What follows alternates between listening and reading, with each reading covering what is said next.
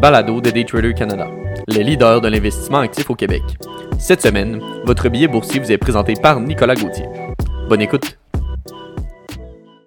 Avant de commencer, petit avertissement. Le contenu de ce balado, les données financières et économiques, incluant les coûts boursières ainsi que toute analyse et interprétation de celles-ci, sont fournis à titre d'information seulement. En aucun cas, elles ne doivent être considérées comme étant une recommandation ou un conseil d'acheter, de vendre, de vendre à découvert ou poser tout autre acte envers toute valeur mobilière, tout instrument dérivé ou tout actif ou classe d'actifs quelconque. Bonne écoute! Billet boursier pour la semaine du 19 avril 2021. Débutons avec notre premier sujet qui est en liste pour gagner la guerre du streaming. De nombreuses entreprises ont lancé un service de diffusion en continu, communément appelé streaming, au cours des dernières années, essayant de tirer parti du virage des médias numériques et de lancer les soi-disant guerre du streaming. Après que Netflix soit passé d'une petite entreprise de location de DVD à une des marques les plus connues, plusieurs sociétés de médias de Disney à Apple ont vu une possibilité d'accroître leurs revenus par ces intéressants revenus récurrents. Mais c'est en fait la pandémie inattendue de COVID-19 qui a solidifié la base du streaming numérique. En effet, les services d'abonnement ont connu une croissance impressionnante au cours de la dernière année. Même si l'on s'attendait à ce que de nombreux nouveaux services échouent en cours de route, les services d'abonnement aux différents médias ont connu une croissance et une adoption à grande échelle presque partout. De ce fait, la plateforme remportant la palme avec plus de 200 millions d'abonnés dans le monde est Netflix, qui a capitalisé sur sa position de premier et principal nom du streaming vidéo. Bien que sa base de consommateurs en Amérique du Nord ait commencé à se stabiliser, la croissance de l'entreprise, soit plus de 490 pays, et de son contenu, plus de 70 films originaux prévus pour 2021, lui a fait passer plus de 50 millions d'abonnés devant ses concurrents les plus proches. Ensuite, bien que ne vrant pas uniquement dans cette industrie, Amazon est sur la deuxième marche du podium des services de streaming vidéo le plus populaire, avec 150 millions d'abonnés. Cependant, il est important de noter que les abonnements Prime Video sont inclus dans l'adhésion à Amazon Prime, qui a connu une croissance massive de son utilisation pendant la pandémie. Enfin, en ce qui concerne la croissance la plus remarquable de tous est l'ascension rapide de Disney ⁇ aux échelons supérieurs des géants des services de streaming. En effet, malgré le lancement de Disney ⁇ à la fin de 2019 avec une bibliothèque de contenu quelque peu limitée, il a rapidement explosé à la fois en termes de contenu et de base d'abonnés. Avec près de 95 millions d'abonnés, il a accumulé plus d'abonnés en un peu plus d'un an que Disney le prévoyait d'ici 2024. De plus, il y a également HBO Max, qui devrait commencer à se lancer à l'international en juin 2021, et Viacom CBS a renommé et étendu CBS All Access en Paramount+. En somme, ce qui sera en mesure de différencier les chefs de file des autres sera la croissance internationale. D'un point de vue graphique, il sera important de surveiller les rebonds, principalement Viacom CBS. Ensuite, notre second sujet, comment investir en bourse, trois erreurs à éviter. Dans un premier temps, la première erreur de l'investisseur qui débute est de ne pas avoir les connaissances suffisantes et les bons outils. Ainsi, nombreux investisseurs débutent en s'ouvrant un compte de courtage auprès de leur institution financière, ayant dans l'idée de faire de l'argent facile en bourse. C'est à partir de ce moment même que l'investisseur fait une erreur. En effet, tout d'abord, il n'a rien de facile avec l'investissement boursier. En effet, l'avènement de l'Internet a beaucoup facilité l'accès au marché boursier. Cependant, il n'est pas devenu plus facile d'investir. La nuance est très importante. De ce fait, c'est pourquoi il est extrêmement difficile de rester profitable de façon constante pour un investisseur novice. De là l'importance de suivre une formation de qualité qui sera en mesure de fournir à l'investisseur les connaissances ainsi que les outils nécessaires à sa réussite.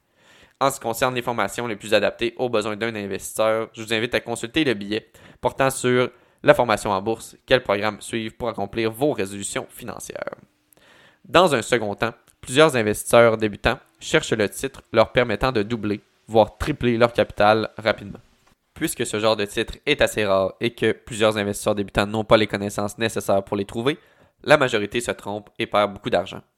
Ainsi, lorsque l'on investit, il est important de se concentrer sur les rendements produits avant les montants réalisés. Par exemple, dans le cas où un négociant investit 1000 dollars et produit 200 dollars de rendement à la fin de l'année, cela représente tout de même 20% ce qui est excellent.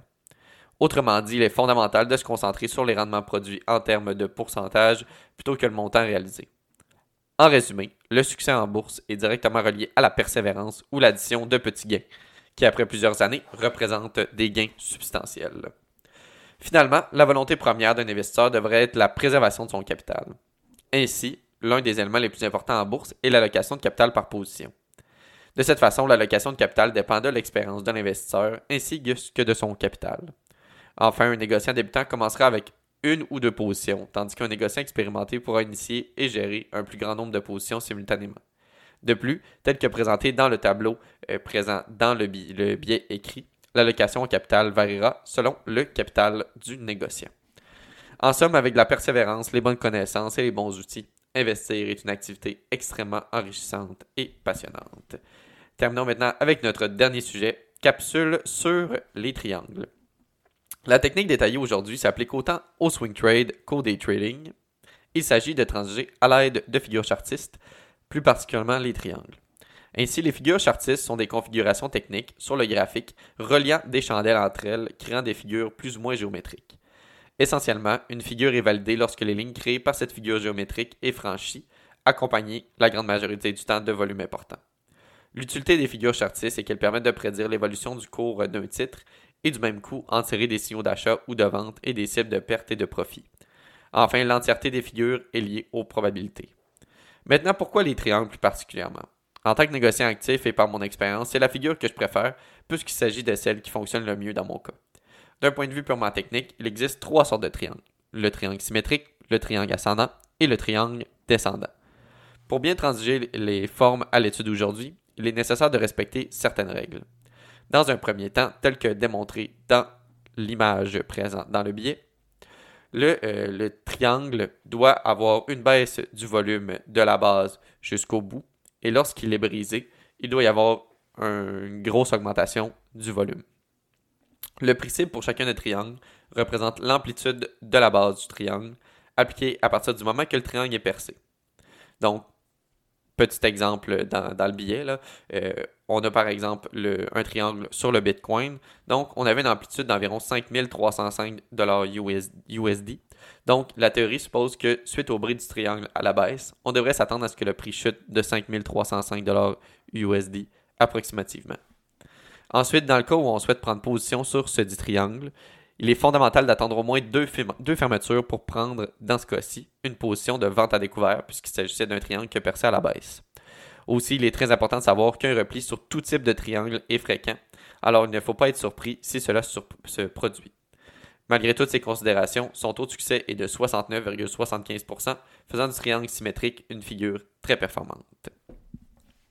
Bref, le triangle est une figure très puissante à exploiter dans son trading, alors je vous encourage fortement à vous exercer et à en repérer. Un bon truc serait d'éplucher tous les titres du S&P 500 un par un pour se faire un œil. Sur ce, bon trading. Merci beaucoup d'avoir écouté le billet de cette semaine. C'était Nicolas Gauthier pour le billet boursier de Daytrader Canada.